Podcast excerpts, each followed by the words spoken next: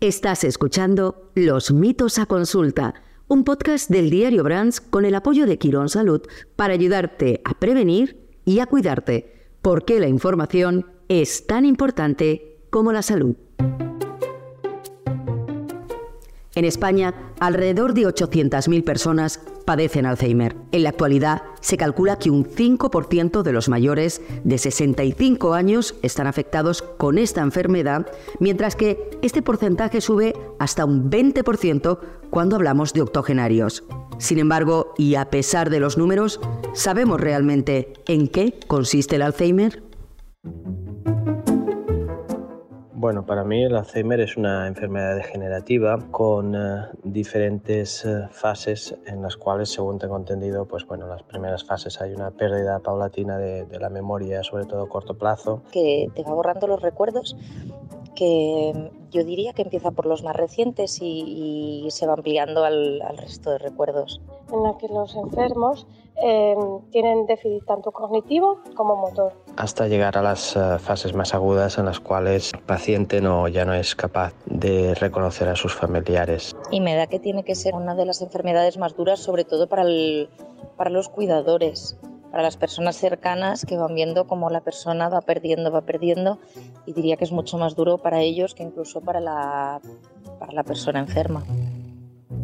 El Alzheimer produce demencia porque provoca problemas progresivos, acumulativos en las funciones del cerebro que conducen a la pérdida de la capacidad y finalmente a la pérdida de la identidad de uno mismo. El que habla es el doctor José Carlos Fernández Ferro, jefe de neurología del Hospital Universitario Infanta Elena y quien desde su consulta atiende a diario las dudas más frecuentes relacionadas con esta enfermedad, cuyo origen sigue siendo un misterio. El origen, la causa del Alzheimer no es del todo bien conocida. Sí sabemos que la edad y que el sexo femenino son sus factores de riesgo más importantes. Cuando analizamos los cerebros, cuando hacemos análisis eh, patológicos de los cerebros, eh, es una enfermedad que nos muestra que hay eh, pérdida de neuronas, hay pérdida de cuerpos neuronales y, casi más importante, una disminución de la densidad del contacto entre las neuronas que quedan, además del acúmulo y de la, un aumento de la densidad de, de depósito de unas proteínas que eh, a, muchos, a muchas personas ya les sonarán, de nombre ya famoso, y de las que se habla cada vez más, que son la proteína amiloide y la proteína tau. Pero, aunque es usual relacionar las pérdidas de memoria con enfermedades neurodegenerativas, tener olvidos frecuentes puede tener múltiples causas, entre las que se cuentan alteraciones analíticas, infecciones, hemorragias, tumores o incluso los efectos secundarios de algunos medicamentos. Podemos poner, por ejemplo, los efectos secundarios a los fármacos opioides, que a los que se, se, le ha ido perdiendo el respeto, ¿no? Por bien, porque son fármacos que ayudan mucho a controlar el dolor, pero tienen un problema eh, sobre la memoria, sobre la velocidad de procesamiento. Por eso los neurólogos suelen descartar antes las causas tratables y a partir de ahí realizar un diagnóstico, aunque los síntomas del Alzheimer pueden ser tan variados como las propias funciones cerebrales, existen algunos que suelen pasar desapercibidos, especialmente en los estadios más precoces de la enfermedad. Uno de ellos es la falta de conciencia de los déficits, o al menos evadir situaciones que al paciente le dejan en evidencia por sus déficits incluyendo o empezando por pedir ayuda. ¿no? no digo que no suceda, pero es raro que un paciente con una enfermedad de Alzheimer acuda a su marido, a su hija, a decirle claramente algo me pasa, no soy el mismo, eh, cada vez me cuesta más leer, por ejemplo, porque no comprendo lo que leo. ¿no? Y otros muy importantes también, los que yo me destacaría, son los problemas afectivos, ¿no? entendiendo por problema afectivo la depresión y la ansiedad. ¿no? La aparición de este tipo de cuadros, sobre todo a determinadas edades y cuando no hay historia previa en la biografía de los pacientes de problemas de ansiedades o depresiones o problemas parecidos, eh, pueden ser la forma de inicio de una enfermedad neurodegenerativa y cuando así aparecen nos obligan a indagar un poquito más y a intentar entender si eso puede constituir el primer síntoma de una enfermedad neurodegenerativa. Y ahora, demos un salto en el tiempo.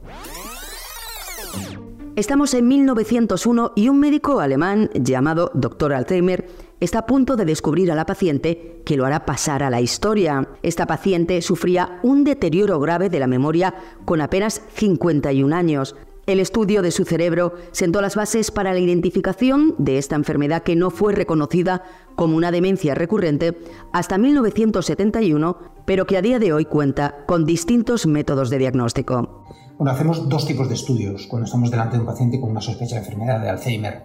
Uno es un diagnóstico, por, así decirlo, en negativo. Es decir, lo que intentamos es descartar problemas estructurales del cerebro u otros del resto del organismo que puedan repercutir en, en el cerebro. Y esto lo hacemos mediante pruebas de imagen fundamentalmente. ¿no? Y la segunda prueba que hacemos para diagnosticar en positivo es un escáner especial que llamamos PET. ¿eh? PET viene de tomografía de emisión de positrones, una, palabra, una palabreja técnica, que es un escáner especial y que utiliza un contraste específico que busca eh, observar cómo hay una falta de actividad metabólica, una falta de actividad en unas zonas muy concretas del cerebro. Y ahora ponemos otros mitos a consulta. Hola, eh, a mí me gustaría saber si existe como algún hábito o algo rutinario que pueda realizarse para protegerse del Alzheimer. Sabemos que tener una buena educación protege frente a la enfermedad de Alzheimer, y hay que decirlo así claramente. La actividad cognitiva previa, es decir, tener una vida rica, una vida rica tanto socialmente como cognitivamente, activos, eh, protege de desarrollar una demencia. Sabemos que eh, el peso el índice de masa corporal, que es la relación entre el peso y la altura, sobre todo en edades avanzadas, tener la presión arterial alta eh, es especialmente dañino para las arterias del cerebro y por lo tanto se relaciona eh, como todo lo que tiene que ver con riesgo de, riego en el cerebro, empeoramiento del riego, se relaciona con riesgo de tener demencia.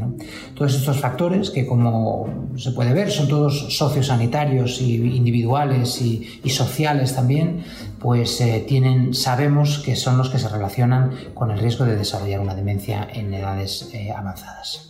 Hola, yo quería saber si el Alzheimer es de verdad una enfermedad hereditaria o no. Bueno, hay unas formas hereditarias de inicio temprano, ¿no? por debajo de los 55 años, pero estas suponen realmente menos del 1% del total de los pacientes con enfermedad de Alzheimer. Para el resto de la población, tener un familiar en primer grado con una enfermedad de Alzheimer, hablamos fundamentalmente de padres o hermanos, aporta un riesgo algo superior que la población general. En general es poco hereditaria. Con este capítulo llegamos al final de la temporada y, como siempre, recomendamos consultar con un experto si consideramos que tenemos pérdidas de memorias preocupantes porque la información es tan importante como la salud. Este capítulo lo ha editado David Román. Yo soy Tatiana López y esto es Los mitos a consulta.